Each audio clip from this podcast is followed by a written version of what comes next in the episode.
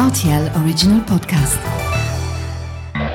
Salut, c'est Mathieu Lopez. Bienvenue pour votre journal du sport de ce lundi 23 mai 2022.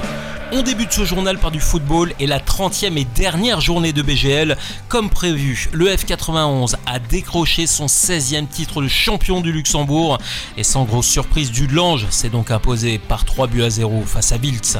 Un but signé Betayeb à la 27e minute, Hadji a suivi à la 61e tandis que Muratovic a enfoncé le clou 11 minutes plus tard. Dans les autres rencontres, Differdange a pris la deuxième place du classement et disputera les qualifications de la Conference League. Victoire 2 à 0 du FC des 03 contre Niederkorn. Fola a fait match nul un partout contre Mondorf et passe à la troisième place. Strassen et Titus ont fait match nul deux partout. Rodange s'est incliné 3 buts à 2 à domicile face à Ostert et Am Benfica s'est incliné 3 buts à 1 face à la jeunesse.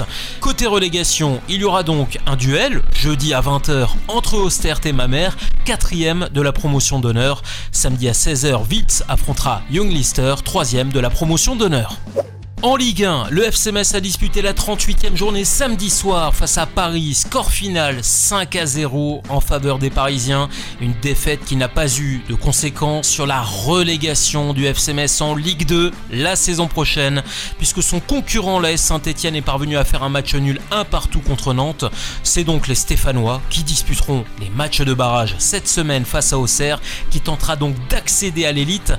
Du côté du FC c'est bien évidemment la douche froide. Le coach Fred Antonetti a déclaré qu'il avait l'espoir de voir rapidement Metz de retour en Ligue 1. En attendant, Metz terminera donc 19e de la saison et sera relégué au même titre qu'un autre club historique du football français, les Girondins de Bordeaux. A noter que le public parisien a non seulement célébré son titre de champion de France samedi soir, mais également fêté la signature de Kylian Mbappé qui restera finalement au club parisien jusqu'en 2025. Et puis on termine ce journal par de la Formule 1 et le Grand Prix de Barcelone qui s'est déroulé dimanche après-midi en Catalogne.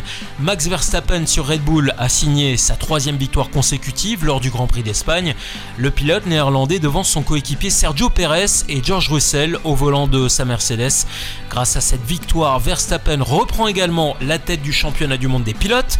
Lewis Hamilton lui termine cinquième et Charles Leclerc a dû abandonner suite à une perte de puissance.